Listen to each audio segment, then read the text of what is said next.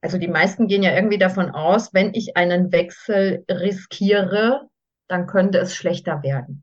Das Risiko hast du halt.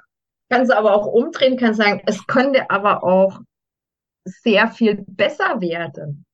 Ja, und Mut wird aus meiner Sicht und auch aus meiner ganz persönlichen Erfahrung, Mut wird belohnt. Walkman, der Podcast, der Motivation gibt für ein Leben in Gesundheit und Bewegung. Idee, Konzept und Moderation Ralf Baumgarten. Der Journalist, Trainer und Coach nimmt euch mit auf die Reise runter von der Couch hinein in ein gesundheitsbewusstes Leben in Bewegung.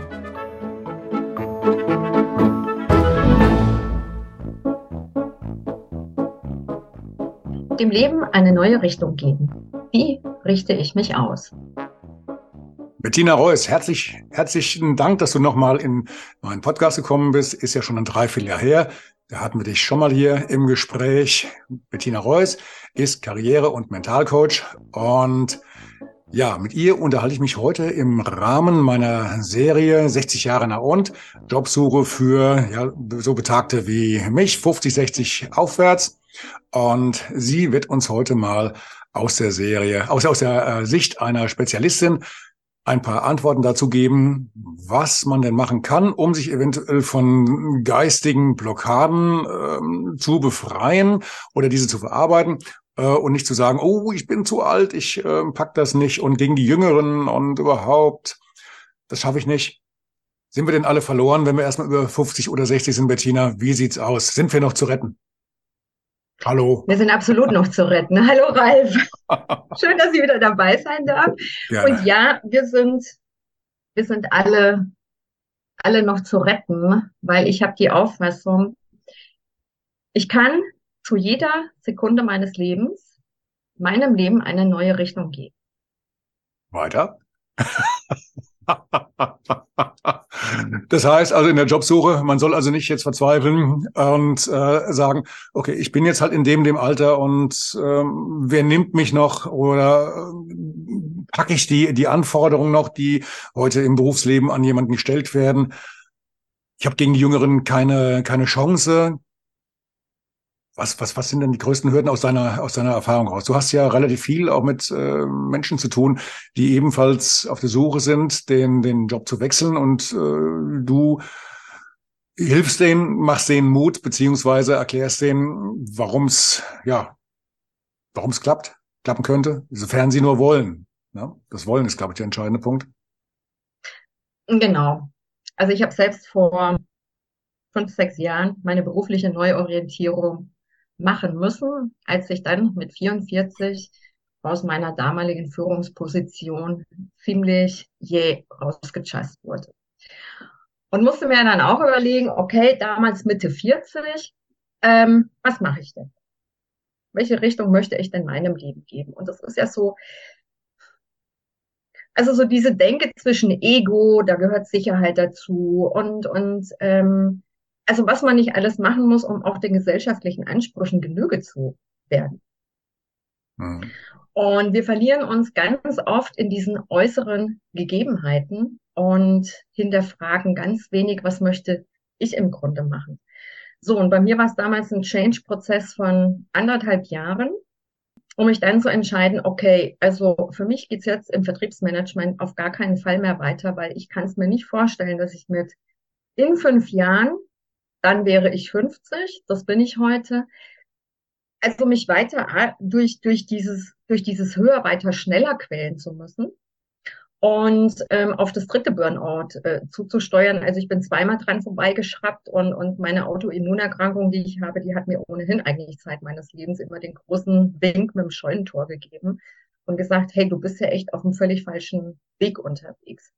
Aber man quält sich ja so durch und nimmt da ganz viel in, in Kauf und tümpelt dann eigentlich so mit sich dahin. Und es braucht einfach wirklich Schläge vom Leben, bis wir es kapieren und aufwachen und uns neu ausrichten. So, und ich hatte mich damals dazu entschieden, ich mache mich selbstständig. Dafür hat mich mein komplettes Umfeld für völlig wahnsinnig erklärt. Wie kannst du das jetzt in dem Alter noch machen? Moment, Moment, Moment, langsam. Mit Mitte 40 in dem Alter. Mit Mitte 40, genau. Wie kann mhm. ich jetzt mit Mitte 40 aus einer hochdotierten, sicheren Position, aus der ich mit Verlaub rausgechast wurde, mhm. nachdem ich gerade neun Monate äh, für dieses Unternehmen gearbeitet hatte, weil mit einem Gesellschafterwechsel irgendwie die Nasen der bestehenden Mitarbeiter nicht mehr gepasst hatten und dann einfach alle rausgekegelt wurden. Meine Position als Vertriebsleitung dann irgendwie die letzte. So, und ich habe ja damals ganz lange die Frage überlegt, was mache ich jetzt? Ich habe es dann mal so von hinten her aufgerollt. Möchte ich mit 70, 80 auf meiner Bank des Lebens sitzen und zurückblicken und sagen, ja, also es war schön sicher, es war eine tolle Komfortzone, aber ich habe ja gar nicht gar nicht wirklich das gelebt, was ich möchte. Also ich habe Marketing studiert, ich fand es auch cool, 17 Jahre im Vertriebsmanagement zu arbeiten. Ich war ganz viel unterwegs, bin damit aber auch irgendwie echt am Leben vorbeigeschraubt. Und ich hatte irgendwann 2014 war so eine markante Situation, als ich gerade auf der Autobahn unterwegs war und dann so zuckte es und ich dachte mir, boah, scheiße, du bist hier echt auf der Überholspur unterwegs, auf der Überholspur des Lebens. Bist mega erfolgreich, aber das Leben saust links und rechts an dir vorbei. Du kriegst überhaupt gar nichts mit. Das war schon mal so ein Schlüsselmoment, der mich damals echt irgendwie so, so, so ein kleines Hallo war. Aber da habe ich es irgendwie noch nicht verstanden. Naja, und dann wieder mit dem Blick, also wenn ich auf mein Leben zurückgucke, ähm, was möchte ich denn da sehen? Ich wollte ja auch Rennfahrerin werden, ich wollte Sterneköchin werden. Ähm, alles habe ich nicht gemacht, weil es damals immer hieß, ja, nee, das macht man ja nicht und das macht man nicht und das macht man auch nicht und solche verrückte Ideen und überhaupt. Und dann dachte ich mir, okay, wenn ich es jetzt nicht versuche, den Sprung in die Selbstständigkeit zu wagen, und wenn ich mir das später, wenn ich mit 70, 80 auf meiner Lebensbank sitze und zurückgucke, wenn ich mir das vorschmeißen muss, du hattest nicht den Mut, es zu probieren, dann könnte ich damit weniger leben, als es jetzt auszuprobieren und vielleicht zu scheitern. Wobei Scheitern für mich irgendwie eine Begrifflichkeit ist, mm, die ungut ist. Also, weil etwas ausprobieren, um dann festzustellen, nee, so funktioniert's nicht. Ich kann ja jederzeit die Strategie ändern. Ist ja im Business nichts, nichts, nichts anderes. Also wenn etwas nicht funktioniert, weiß ich, okay, so funktioniert es nicht. Ne? Edison hat ja auch knapp 10.000 Versuche gebraucht, um die Glühbirne zu erschaffen. Und nach 9.800 Versuchen sagten deine Mitarbeiter, Mensch, lass uns aufhören, das wird nichts. Und er sagte, jetzt wissen wir 9.800 Mal, wie es nicht funktioniert, wir machen weiter.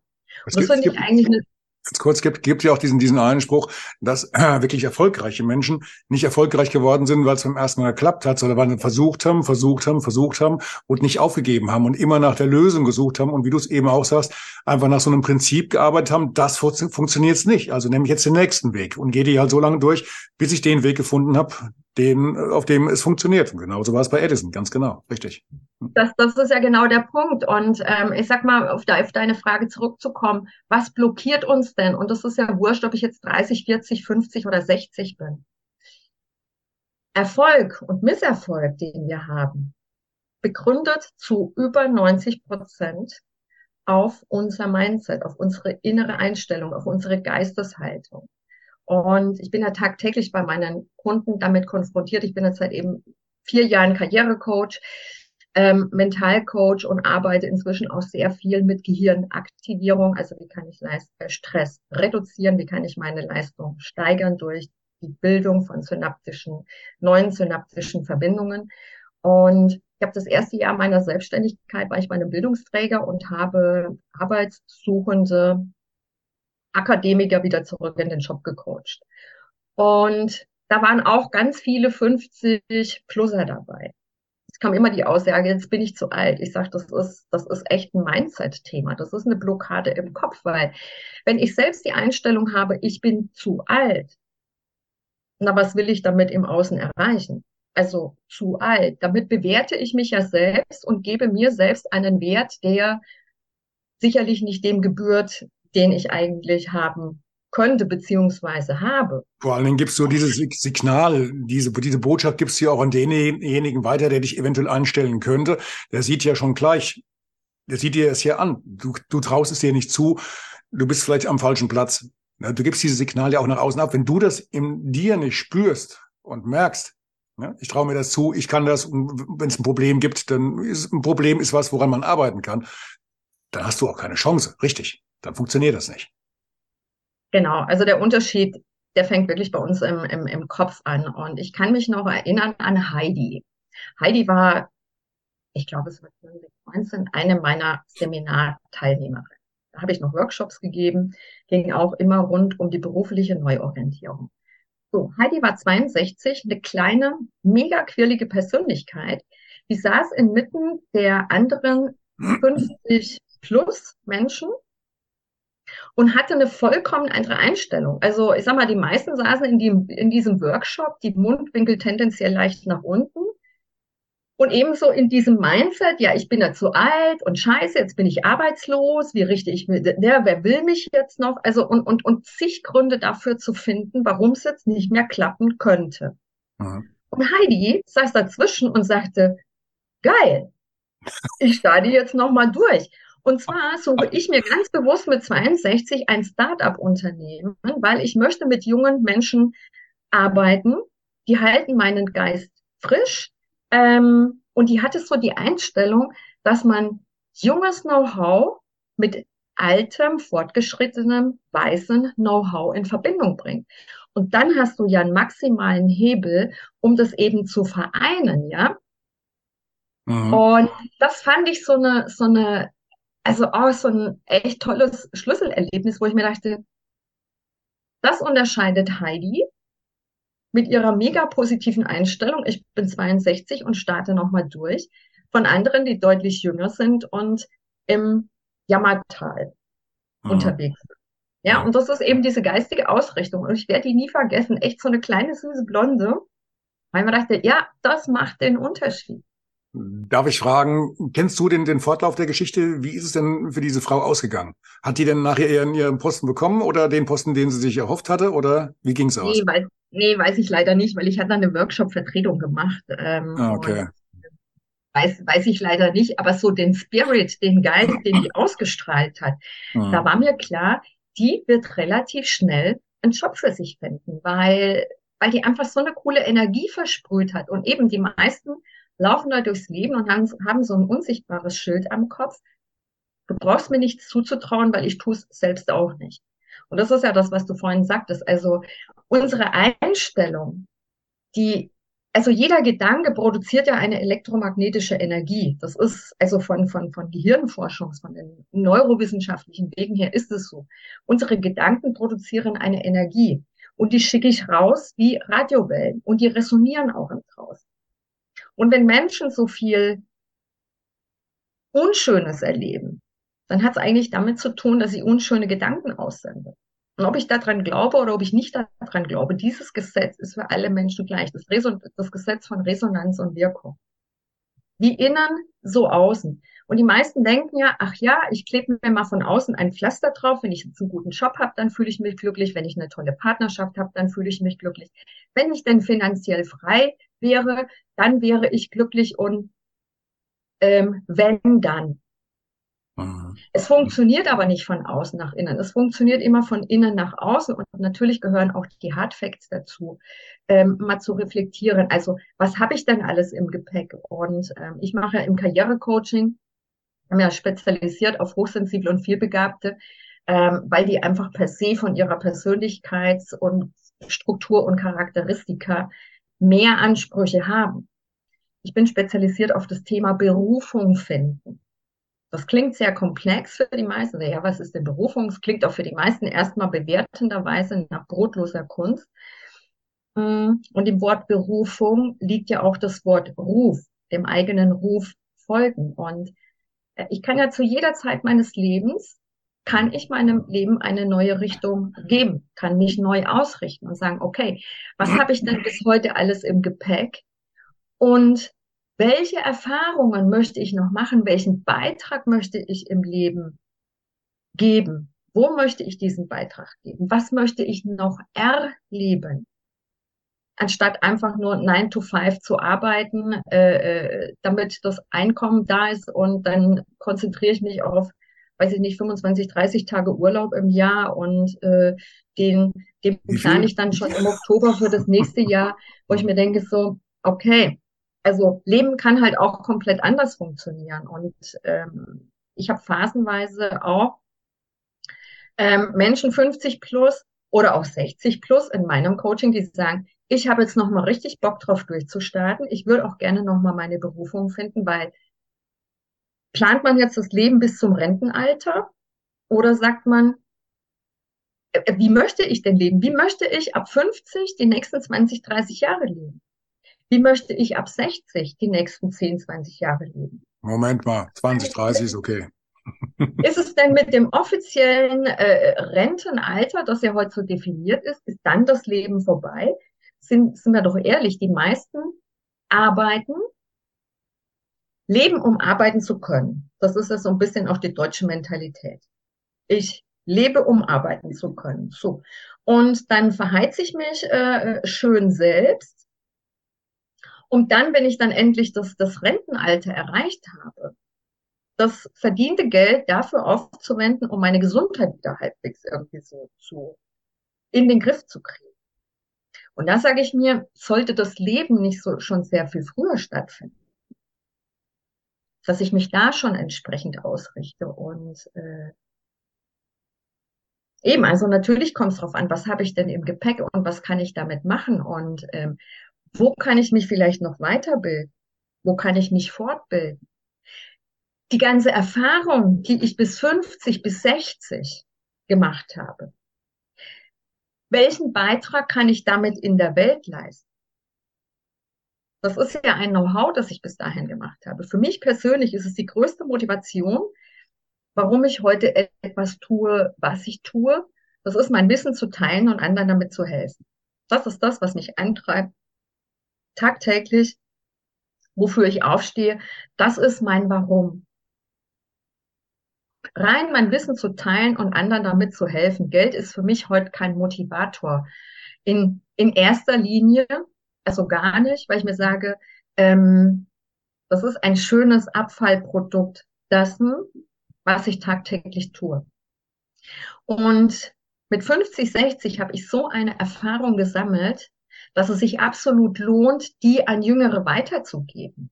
Jeder kann sich sicherlich daran erinnern äh, oder hat mehr oder weniger früher, in früheren Zeiten, der eigenen Oma oder dem eigenen Opa oder eben auch älteren Menschen zugehört, wenn die so aus von, von ihrer Lebenserfahrung erzählt haben. Ich fand das immer unheimlich spannend, äh, wenn meine Oma so vom Leben erzählt hat, wo ich mir dachte, wow, inspiriert mich total. Ne? Oder ähm, jetzt auch heute so, so, so Mentoren, ähm, die ich verfolge, die, die einfach so viel Weisheit weitergeben. Die sind schon teilweise 70, 80 und geben ihr Know-how weiter. Und ich finde das so, so klasse, ähm, diese Lebensweisheit von anderen zu hören und mich davon auch inspirieren zu lassen. Und, und so sollte eigentlich jeder Mensch denken, der mal ein gewisses Alter erreicht hat, umdenken und so sagen, okay, ich bin jetzt 50, ich bin 60, vielleicht bin ich auch schon 65. Wie kann ich mit meinem Erfahrungsschatz anderen Menschen helfen, nämlich den Jüngeren? Also so viel ich, so viel ich weiß, gibt es ja in, in, anderen Kulturen, ich glaube, in den Japanern ist das, glaube ich, auch so, ähm, eine Einstellung, die da heißt, die Älteren, die mit der Erfahrung, die ihr Leben hinter sich haben, die vielleicht andere Erfahrungen machen, äh, gemacht haben, die eine nachfolgende Generation nie machen wird, weil andere Zeiten. Aber trotzdem kannst du ja eine ganze Menge daraus mitnehmen. Wie gehst du mit Krisen um? Wie, wie, wie war früher das Leben und so weiter und so fort. Kannst du dann deine, deine berufliche Entwicklung, das kannst, du kannst ja sehr, sehr viel mit reinbringen. Aber ich glaube, das ist eine Frage der Gesellschaft. Ich weiß nicht, ob das bei uns großartig funktioniert, weil ich denke schon, dass es so eine gewisse, oh, jetzt setze ich mich vielleicht in die Nesseln, so eine gewisse Arroganz der Jugend gibt ähm, den Älteren gegenüber. Ich glaube, da ist schon so ein bisschen was vorhanden. Vielleicht sehe ich das nur jetzt so eingeschränkt, so aus, aus meiner ähm, kleinen Brille, meiner Blase, aber der Eindruck ist natürlich schon da. Ich weiß nicht. Ich glaube, der, der Boden müsste erst bei, bei denjenigen oder bei einer gewissen Gruppe dann da sein, um den, den Älteren zuzuhören und äh, von denen auch zu lernen. Ich glaube, der größte Teil, der, den, den größten Teil wird's nicht oder nur sehr wenig interessieren. Vom Prinzip her finde ich es die bessere Lösung, zu sagen, die Jugend kann zumindest mal zuhören und äh, vielleicht den einen oder anderen Aspekt mitnehmen. Wäre schon sinnvoll, aber es muss halt auch dann die, die Nachfrage und das Interesse da sein. Ne? Und da weiß ich nicht, ob sich da, ob es da nicht dran, dran scheitern würden. Ne? Also ich habe da ganz unterschiedliche Erfahrungen. Ich gebe dir recht mit dem, mit dem Ansatz, was du gerade gesagt hast, ähm, dass Jüngere teilweise nicht offen sind. Mm, das sehe ich aber, also es hängt zum einen hängt es mit dem Wertesystem zusammen. Welche Werte werden mir mitgegeben? Und das liegt ja irgendwo ein Stück weit äh, darin begründet, klar in der Erziehung, was geben mir denn meine Eltern mit auf den Weg? Und ich habe Klienten zwischen 25 und 35, die haben sich noch nie mit Werten auseinandergesetzt. Die sind auch so von der Generation ähm, Helikoptermütter erzogen. Die können, die tun sich ganz schwer, Entscheidungen zu treffen. Und ja, wenn so alles in die Wiege gelegt wurde und, und ja, dann gehen sie studieren und, und das ist auch, ich frage so viele Menschen, ey, wie, wieso hast du BWL studiert? Wieso hast du IT studiert? Ja, das ist so sicher und da kriegst du einen sicheren Job und da hast du, da hast du Sicherheit bis zur Rente. Wo ich immer sage, echt jetzt? Hm. Kann erstrebenswert sein, muss es aber nicht. Und dann habe ich andere Klienten, die sind, die sind Anfang, Mitte 20 und verfügen über ein Open Mind, über eigene Werte, über, über die Definition eigener Werte, wo ich sage, Chapeau, da ziehe ich echt meinen Hut. Und auch das hat wiederum damit viel zu tun, was geben mir meine Eltern oder Autoritätspersonen auf, in jungen Jahren mit auf den Weg.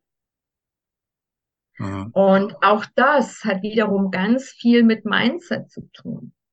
Ja, viele haben natürlich, klar, heute die Einstellung, ähm, ja, alles ist jederzeit sofort verfügbar. Mami und Papi wird schon richten. Die Gesellschaft. Ja? Und ähm, auf der anderen Seite hast du auch, aber auch andere junge Menschen, wo, wo du echt sagst, ey, die haben es schon geschnallt. Die haben es mit Anfang 20 oder teilweise noch jünger, die haben es geschnallt. Das ich ist eben dieses, dieses Open hm? Mind. Also bin ich, bin hm? ich offen. Und ähm, sehe ich das Leben als Geschenk oder sehe ich es als Selbstverständlichkeit an? Also viele, ist ja ist heute alles selbstverständlich. Eben mit diesen ganzen multimedialen, digitalen Voraussetzungen. Ich kann doch alles sofort gleich haben. Früher hast du drei Wochen gebraucht, äh, bis du, bis du, oder vier Wochen, fünf Wochen, bis du mit dem Schiff in Amerika warst. Heute bist du in sechs Stunden da. Es ist alles jederzeit sofort verfügbar. Aber, und auch da ist es, welche Einstellung habe ich zum Leben? Laufe ich als Klugscheißer durchs Leben oder laufe ich als Lernender durchs Leben? Ich glaube, wir hatten uns ja mal vor einiger Zeit auf äh, einem Seminar kennengelernt und äh, in diesem Seminar gab es dann so einen, so einen äh, roten Faden, so, so, eine, so eine Maxime ähm, des, des Kursleiters nenne es keinen Namen. Ähm, und er sagte, die, die Welt ist zu meinem Vergnügen da.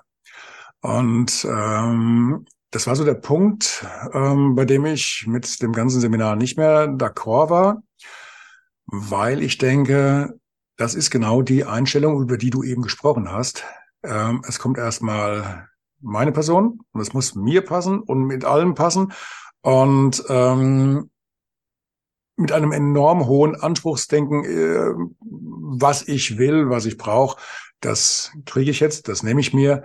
Ich will so und so viel von Freizeit, von dem, von dem, von dem, von dem, ohne aber auf das dahinter zu gucken, ohne vielleicht ähm, einen Blick zu, zu wagen, der ein bisschen über dieses nur, dieses scheuklappenmäßige Ich, ich, ich, alles ist zu meinem Vergnügen da und ähm, die Bereitschaft einfach zu lernen die fehlt da in meinen Augen.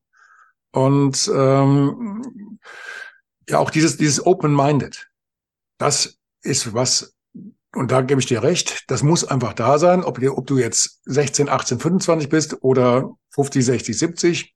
Wenn du da eine Blockade hast, die jetzt deine, deine, deine Beispielkandidatin, die Heidi, äh, nicht hatte, also die, die, die hatte dieses Open-Minded, die hatte nicht diese Blockaden, die war ja vollkommen offen, dann funktioniert das auch. Dann hast du auch ein erfüllteres Leben. Das war noch der eine Punkt, wo ich noch ein, ein äh, haken wollte äh, zu den Äußerungen von dir von vorhin. Ähm, wenn jemand sein Leben in einer Arbeit verbringt, dass er wirklich nur, du siehst das ja auch bei, bei den, in den sozialen Medien immer wieder, dass die Leute dann von Montag schon anfangen, Bilder zu posten. Hoffentlich ist bald Freitag, um Gottes Willen. Und dann sehen sie sich so als geknechtete Wesen, die nur auf diesen Freitag hin dürsten. Und dann fangen sie am Samstag, Sonntag schon wieder an. Um Gottes Willen, jetzt kommt der Montag wieder und wir müssen wieder, wir kommen wieder in diese Tretmühle, in diesen, auf diesen Sklavenacker. Ähm, ich weiß nicht, ob, ob, ob das auch, ob, ob dir die Arbeit so schwer fällt, ob sie für dich so äh, zermürbend ist, wenn du einfach eine Arbeit machst oder dir aussuchst, die einfach Spaß macht, ne? die dir gefällt, wo du dich auch austoben kannst. Wie du es vorhin gesagt hast, die Berufung finden. Und ich glaube, das ist was, wo es bei vielen Leuten noch ganz früh sehr, sehr stark, stark hapert. Ich will ein Beispiel nennen. Ich hatte vor einiger Zeit eine Bewerbung von einem wirklich ähm, engagierten und, und intelligenten jungen Mann. Und äh, ich habe nach einiger Zeit, hat bei mir ein Praktikum gemacht und ähm, ja, war längere Zeit hier und wollte dann eine Ausbildung anfangen. Ich hätte ihm gerne auch eine Ausbildung gegeben, weil ich händeringend auch Mitarbeiter suche für meine, für meine Redaktion hier, Gestaltung und, und Redaktion, ähm, musste das aber ablehnen, weil ich gesehen habe, also A, er hat sehr viel Potenzial, er ist eigentlich ein intelligenter Mensch, er ist nicht eigentlich, eigentlich kann man streichen, er ist ein intelligenter Mensch und er wird seinen Weg gehen. Aber der Job, den er hier macht, die Ausbildung, das wäre das Falsche, weil das ist nicht das, wofür sein Herz brennt. Verstehst du? Ne? Das ist nicht das, also er, er, wäre, dann wäre er in diese, diese, diese Mühle reingekommen, je nachdem, wie lange er dann da drin geblieben wäre oder ob er dann den Sprung wagt, zu sagen, okay, ich wechsle jetzt nochmal, jetzt habe ich hier den, was ich Mediengestalter gemacht und ähm, zwei, drei, vier Jahre hier durchgezogen. Jetzt mache ich nochmal was anderes, weil es eigentlich überhaupt nicht mein Ding. Das sind verlorene Jahre. Das sind dann auch verlorene Jahre für mich als Arbeitgeber, weil jemand, der dann seinen Job abarbeitet, der einen Job ableistet, der arbeitet nie so wie jemand, der sagt, ah, hier brennt mir was und da könnte ich ja noch und was der dann mit mitdenkt und, und einfach der mitfiebert, der dann seinen Job auch lebt. Ne? Und die Leute, die das nicht tun, das sind natürlich auch dann diejenigen, die dann ein Problem kriegen am Montag, weil der Freitag ja noch so extrem weit weg ist. Ne? Oder das Wochenende im Anschluss dann wieder so verdammt kurz ist. Ne? Wieso sind das nur zwei Tage? Frechheit. Mhm. Also es gibt ja das Gallup-Institut, die machen seit 2000, meine ich, äh, jährliche Mitarbeiterbefragungen, ich glaube auch auf internationalem Niveau, mhm. wo die die Mitarbeiterbindung an das Unternehmen befragt wird. Und das ist im Grunde seit nunmehr 22, 23 Jahren relativ ähnlich vom Ergebnis her, plus minus ein, zwei Prozent. Gerade mal rund 15 Prozent der arbeitenden Bevölkerung hat eine hohe Bindung an das Unternehmen, für das sie tätig sind. 70 Prozent der mitarbeitenden Bevölkerung macht Dienst nach Vorschrift. Und 15 Prozent haben innerlich gekündigt und überhaupt gar keine Bindung mehr als Unternehmen. So. Das heißt, 85 Prozent gehen einer Tätigkeit nach, die sie mehr oder weniger erfüllt. Die meisten erfüllt es gar nicht. Bei mir kommen die meisten ja auch an. Die sind, die sind, die finden keinen Sinn in dem, was sie tun. Äh, die fühlen sich überhaupt nicht erfüllt. Äh, dann ist auch die Frage, muss ein Job Spaß machen? Drehe ich die Frage um und sage, was ist denn, wenn dein Job keinen Spaß macht? Dann mache ich ja so ein Vierlefanz, dass ich, ähm, da gehe ich morgens zur Arbeit und fiebere der Mittagspause oder dem Feierabend entgegen. Und montags äh, sage ich schon, gehe ich schon mit dem Mindset raus, bitte lieber Gott, lass Freitag werden. Und dann fiebere ich auch dem nächsten Urlaub entgegen, den ich dann übrigens gar nicht genießen kann, weil ich so gestresst bin und so einen toxischen, so einen toxischen hm. Mindfuck in mir rumtrage, dass ich doch meinen Urlaub gar nicht genießen kann. Ich ja. bin doch dann latent gestresst bis toxisch latent gestresst. Und da mache ich mir, da fühle ich mich doch selber unheimlich krass an der Nase lang. Und wenn ich kein Warum habe, sollte mich ja fragen, warum tue ich, was ich tue? Die meisten gehen ja mehr oder weniger des Geldes wegen zur Arbeit. Ja, ich muss ja von irgendwas leben. Natürlich, das müssen wir alle. Aber ich verbringe acht Stunden, acht bis neun Stunden am Tag in und mit meinem Job. Kann ich es mir dann leisten, dass ich acht, neun Stunden lang völlig angewidert bin, ich übertreibe jetzt mal, mhm. und nur der Mittagspause oder dem Feierabend entgegenfiebere, kann ich mir das tagtäglich leisten. Fünf Tage in der Woche, 20 Tage im Monat und 250, rund 250 Arbeitstage im Jahr. Kann ich mir das leisten, dass ich angewidert, genervt, jeden Tag zur Arbeit gehe und einfach nur abarbeite. Damit begebe ich mich ja in einen funktionalen Zustand.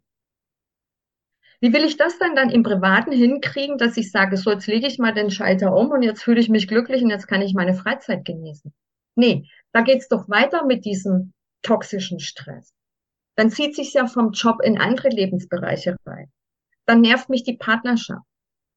Dann nervt mich ja irgendwann mein Leben insgesamt.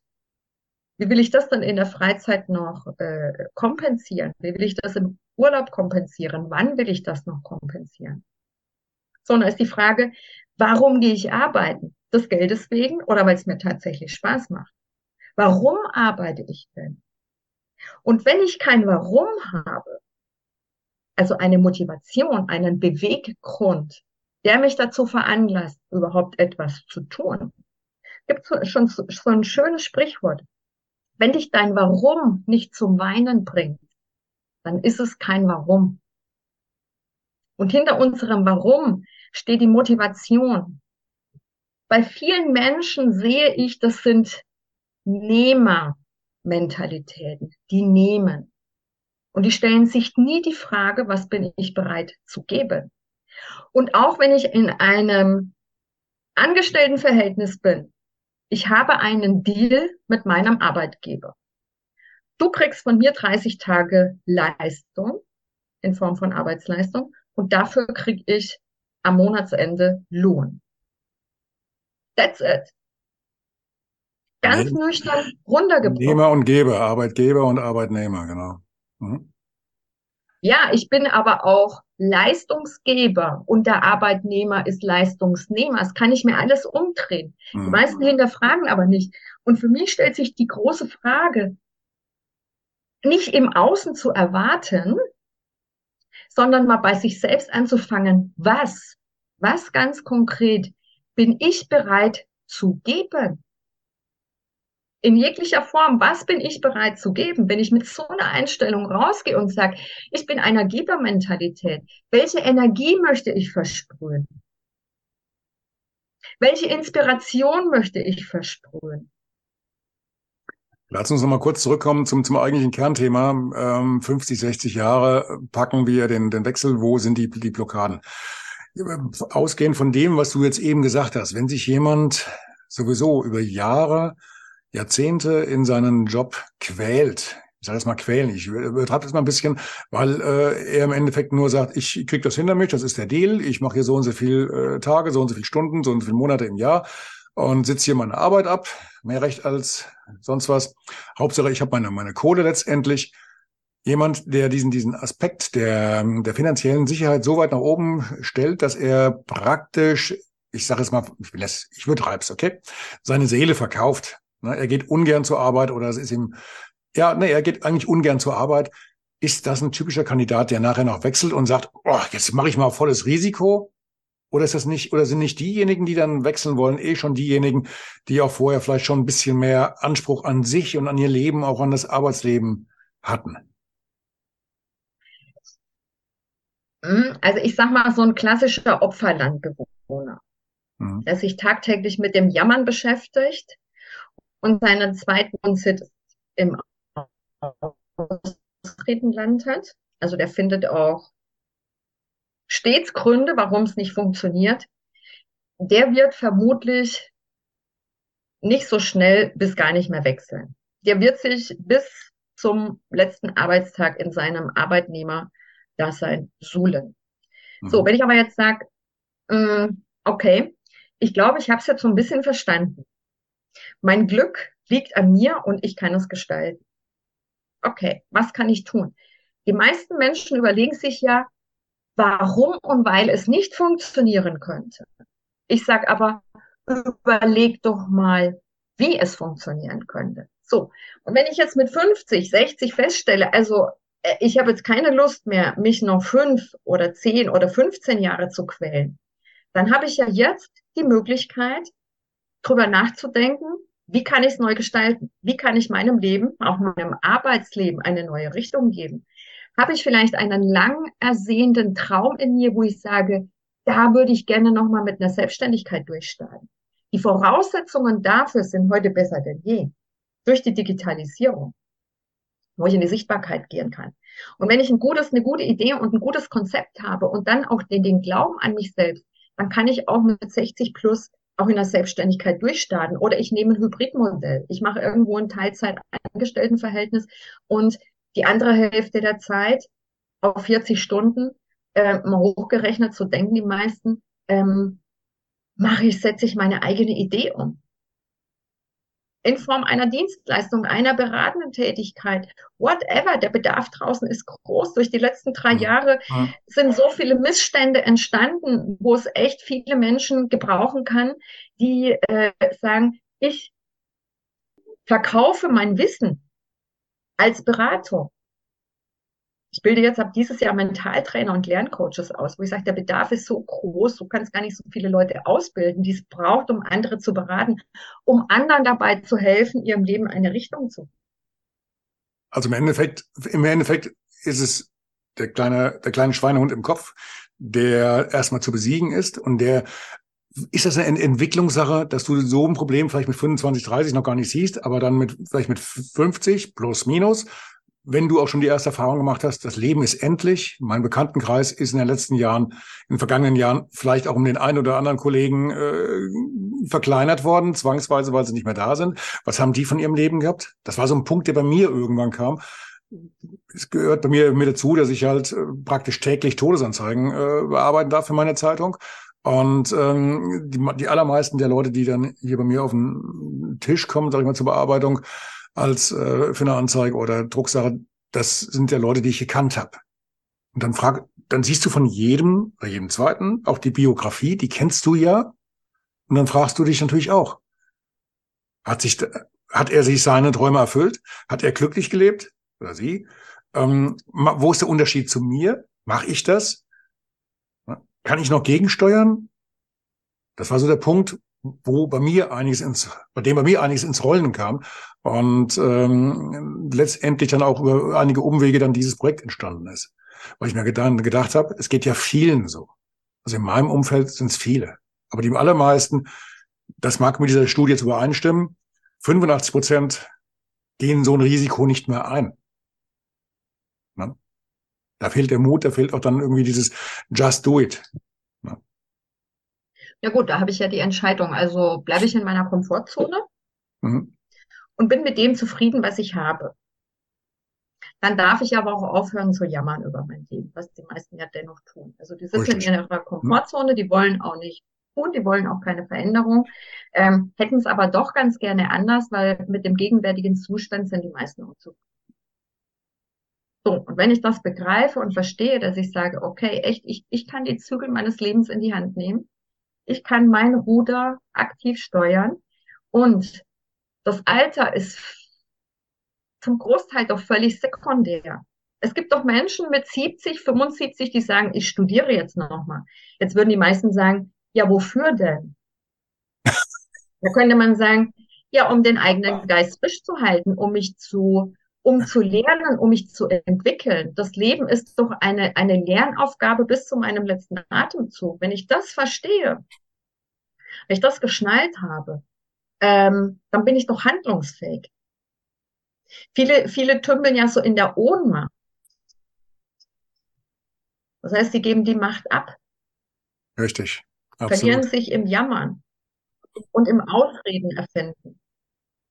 So, aber es aktiv in die Hand zu nehmen und zu sagen, so, was kann ich tun? Was will ich? Was will ich tun? Und für mich ist es wirklich, was bin ich bereit zu tun? Was bin ich bereit zu geben? Das muss, das muss von einem selbst heraus kommen, zu sagen, ähm, was bin ich bereit zu geben? Das ist Dankbarkeit, ist ja beispielsweise eine Emotion.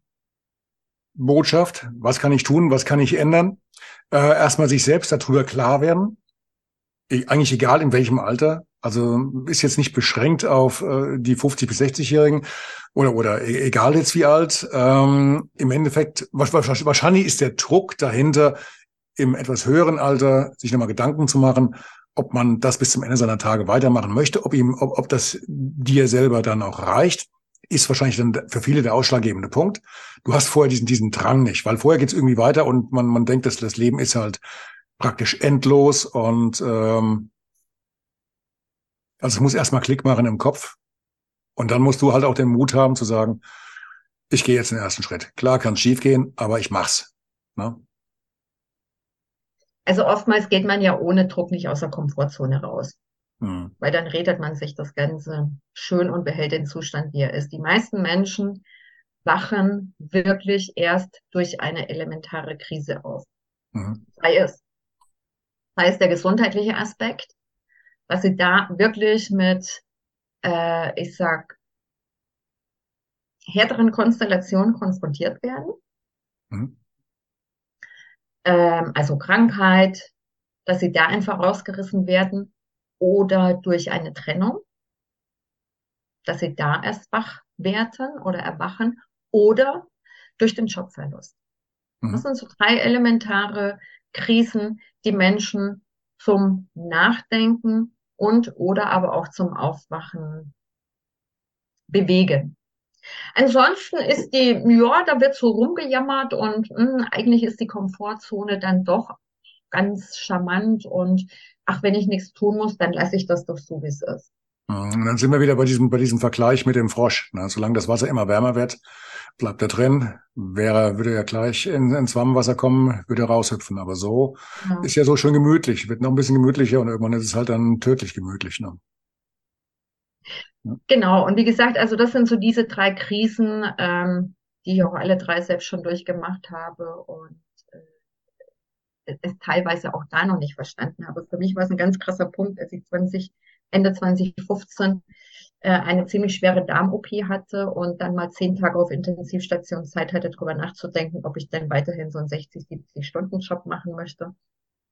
Ähm, oder ob ich das Ruder jetzt rumreiße. Mhm. Und ähm, ja, es eben zu, zu, zu, zu erkennen, welche Handlungsmöglichkeiten habe ich, welche Stellschrauben kann ich bedienen und das Alter ist aus meiner Betrachtung erstmal mit Verlaub scheißegal. Okay. Wenn ich jetzt 50 oder 60 bin, habe ich sicherlich ein paar andere Dinge zu beachten, wenn ich mich dem Arbeitsmarkt zur Verfügung stelle. Und der Arbeitsmarkt ist nicht nur ein Angestelltenverhältnis. Das kann auch eine Selbstständigkeit beziehungsweise ein Hybridmodell aus beidem sein. Die meisten denken nur so, es ist ja, also so 9 to 5, ne? Und wenn alles safe per Arbeitsvertrag geregelt ist, dann, dann ist das so. Also ich bin damals aus einer für mich echt krass safe geglaubten Führungsposition rausgekegelt worden. Man hatte mir drei Monate vorher noch einen sechsstelligen Provisionsvertrag on top zuteil werden lassen, um mir drei Monate später zu sagen, ach nö, jetzt passt mir dein, nee, deine Nase passt mir jetzt nicht mehr, ich brauche so und so und da passt du nicht mehr dazu. Dieser vermeintlich sichere Job war innerhalb von drei Monaten ad absurdum geführt. Und dann hm. erzählte mir mein Umfeld, du kannst doch jetzt nicht äh, deinen, deinen sicheren, du kannst doch jetzt nicht aussteigen und dich selbstständig machen. Ja, welcher sichere Job denn? Der, aus dem ich gerade rausgechast wurde, wo ich dachte, der ist bombensafe. Nothing. Das kann von heute auf morgen, kann eine vermeintliche Sicherheit fertig sein.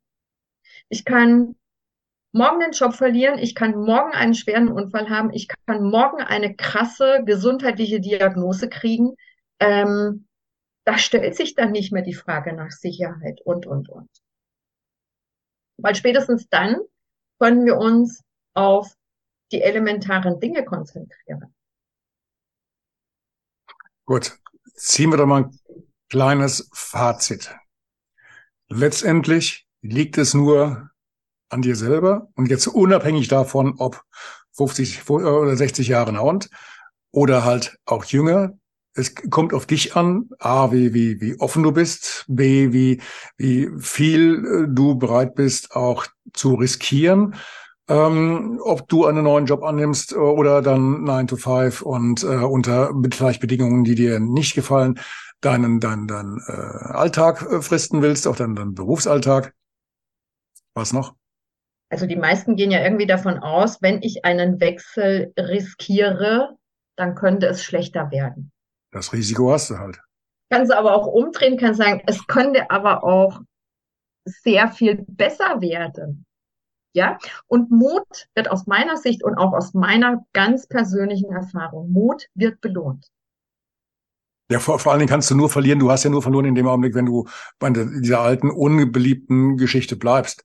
Ja? Und an einem Ziel, dass du, dass du positiv angehst und offensiv, die Wahrscheinlichkeit, dass es klappt, ist ja deutlich größer als, äh, ja. Es liegt an dir. Also das? Mein Mindset, meine innere Geisteshaltung, meine geistige Einstellung entscheidet darüber, ob ich etwas erreiche oder ob ich etwas nicht erreiche, ob ich etwas gewinne oder ob ich etwas verliere. Henry Ford hat so ein sehr schönes Zitat. Ob du glaubst, dass du etwas schaffst oder ob du glaubst, dass du es nicht schaffst, in beiden Fällen wirst du recht behalten. Und so ist es. Zu 90 Prozent entscheidet unsere innere Geisteshaltung und Ausrichtung darüber, wie unser Leben weiter verläuft. Und damit bleibe ich bei meinem Anfangszitat, dem Leben eine Richtung geben. Wie richte ich mich aus? Und ich kann alles erreichen, von dem ich selbst überzeugt bin, weil ich den Glauben daran habe, dass ich es habe. Wenn ich sage, nur ich bin jetzt 50, 60, jetzt ist beruflich nichts mehr möglich, dein Wille geschehe. Mhm. Wenn ich aber sage, okay, ähm, ich überlege schon länger oder auch jetzt unser Interview heute, äh, das, das, das ist eine Inspiration für mich, mal drüber nachzudenken, welche Stellschrauben habe ich, um nochmal etwas zu verändern, um meinem Leben, auch meinem beruflichen Leben nochmal eine neue Richtung zu geben oder zumindest in, in, in optimierter, modifizierter Form. Muss ja nicht immer radikal komplett neu sein. Also ich kann ja auch äh, anders neu. Kann es ja genauso sein. Aber ähm, ich empfehle, vielleicht mal drüber nachzudenken, ist das, was ich momentan habe, das, was ich noch weiter will, was ich mir die nächsten fünf und zehn Jahre noch vorstellen kann wenn das alles in Ordnung ist, ist ja alles in Ordnung. Wenn ich sage so, nee, ich merke einfach nur Unzufriedenheit oder ich bin vielleicht auch dazu gezwungen, ähm, mich beruflich neu auszurichten, ähm, dann darf ich mich selbst reflektieren und darüber nachdenken, wer bin ich, was macht mich aus, anders und besser und welchen Beitrag kann ich im beruflichen Kontext und generell im Leben geben. Und sich vom Mindset her. Es gibt viel Literatur, es gibt viele Bücher, es gibt Workshops, es gibt Seminare, es gibt Coaches. Das Angebot ist ja größer denn je, um mich darin unterstützen zu lassen, mein Mindset neu auszurichten. So. Und ähm, vielleicht auch eine neue berufliche Strategie mit einem Experten äh, zu erarbeiten auch da, es gibt, es gibt viele Karrierecoaches auf dem Markt. Also ich muss nicht alles alleine machen. Wir müssen nicht alles alleine erkämpfen. Wenn ich mir einen Profi an die Seite nehme, äh, ich arbeite seit Jahren mit Mentoren. Ich nehme ja auch immer mal neue, um auf die neue Entwicklungsstufe zu kommen. Damit geht's einfacher. Und mit einem neutralen Blick von außen geht's auch einfacher. So, und wenn ich dann, ich kann eine Be Bewerbungsstrategie mit jemandem aufbauen, ich kann meine Marke ich aufbauen, da gehe ich ganz anders in Bewerbungsgespräche rein. Ich kann mir Gesprächsstrategien aufbauen. Und auch das funktioniert dann am besten, wenn ich es von innen nach außen transportiere. Ja, wenn ich mich neu formiere im Innen, dann kann ich das nach außen äh, vermitteln. Dann werde ich auch sehr viel erfolgreicher sein im Bewerbungsprozess, wenn ich mich neu orientiere. Und das kann ich Menschen, die in einer Orientierung sind, Open Mind dafür sind, das sind so meine Tipps. Was kann ich tun? Wo habe ich Möglichkeiten zum Ansetzen, um mich neu auf und auszurichten? Diejenigen, die das betrifft und die so open-minded sind, dass sie da Änderungen vornehmen wollen, die haben jetzt zum Beispiel noch eine hervorragende Möglichkeit, das ein bisschen anzuschieben, und zwar indem sie dich zum Beispiel kontaktieren und sich mit dir mal über dieses Thema unterhalten. Du bist ja, du hast dann, äh, machst einen Großteil deiner Sache zwar auch online, machst du auch online oder bist du nur vor Ort? Nur in Anführungszeichen. Ich mache 80 Prozent online, weil ich Kunden aus dem ganzen deutschsprachigen Raum habe, also Deutschland, Österreich, Schweiz und seit 2020 eben durch die Gegebenheiten, die wir in den letzten Jahren hatten, äh, alles digitalisiert mhm. habe. Ähm, ich mache 20 Prozent auch Präsenzcoachings hier in München. Also ich habe aber auch Kunden aus der Schweiz, die sagen so, ich komme auch zum zu einem Präsenzcoaching nach München.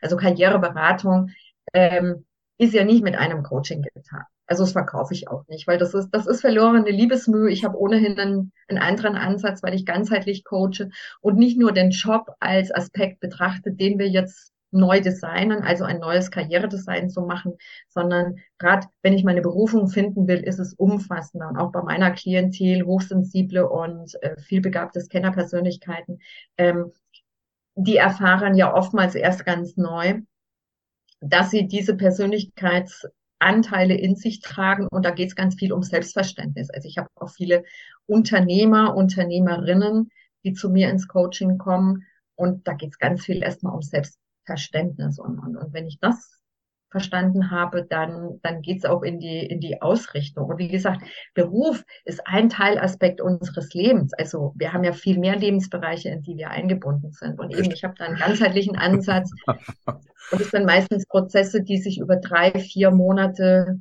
vier oder auch fünf Monate ähm, ziehen. Das ist die Wachstumsphase, die ich brauche, um wachsen und erblühen zu können. Und äh, dann starten meine Klienten in der Regel in, in, in teilweise völlig neue Richtungen durch. Äh, 50 Prozent wagen dann das Thema Selbstständigkeit. Äh, oder sie sind mit optimiertem Mindset und Einstellung, bleiben im bestehenden Job, weil manchmal ist es auch so, wenn, wenn wir unseren Blickwinkel verändern, dann gucke ich auch wieder, also mit, mit einem neuen Blick auf die alten Dinge und sehe und sehe ganz andere Sachen und bin auch da wieder optimistischer gestimmt. Und, Gut. Äh, Schließen wir es ab. Wer dich kennenlernen möchte und Interesse hat, sich mit dir mal über diese Themen zu unterhalten, die Kontaktdaten sind wie immer in den Show Notes. Da hat sich auch nichts geändert, was ich so gesehen habe. Und äh, zur letzten, zur letzten Episode. Ja, dann darf, dann darf ich mich zum Schluss noch bei dir bedanken. Und wir bleiben in Verbindung. Gucken mal, was, was rauskommt. Ähm, ich habe ja noch ein paar Termine, sobald ich hier mal wieder ein bisschen mehr Luft habe, weil momentan komme ich ja hier auch nicht raus, dank Mitarbeitermangel. Und ähm, ja, nochmal tausend Dank. Grüßen nach München. Ich hoffe, ihr habt besseres Wetter. Bei dir ist es ein bisschen heller, wie es aussieht im Zimmer. Nee, ist ja heute auch eher ein bisschen mausgrau. Ja, auch vielen Dank, dass uns geht die Welt unter. Bis zum nächsten Mal, Bettina. Mach's gut. Ciao, ciao. Bis zum nächsten Mal. Ciao. Du kommst mit deiner Botschaft, mit deiner Pressemitteilung, mit deiner Meinung nicht so an die Öffentlichkeit, wie du dir das gerne wünschst, wie du das gerne hättest, obwohl du vielleicht auch richtig viel Zeit in deine Arbeit investierst. Woran liegt es? Was kann eventuell verbessert werden? Gibt es Drehschrauben, die man bedienen kann, damit das besser funktioniert in Zukunft? Wie das funktioniert, wie du an dieses Rüstzeug hinan, äh, rankommst, damit du nachher auch den entsprechenden Erfolg für deine Arbeit bekommst, das erfährst du in meinem Kurs, der im Januar 2023 hier in Bad Orb im Printhaus startet. Mikromarketing nennt er sich und er gibt dir das Rüstzeug, das kleine ABC, das du benötigst, um deine Meldung auch an die Leser, Leserinnen und Zuschauer, Zuschauerinnen zu bekommen. Mehr Infos auf meiner Seite www.mein-plätsche.de. Auf der rechten Seite ist dann ein kleiner Reiter zu einer Unterseite. Alles ganz easy. Meldet euch an. Jetzt, die Plätze sind beschränkt auf sechs Teilnehmerinnen pro Kurs. Der erste am 14. Januar, der zweite am 28. Januar. Meldet euch an, bevor es zu spät ist.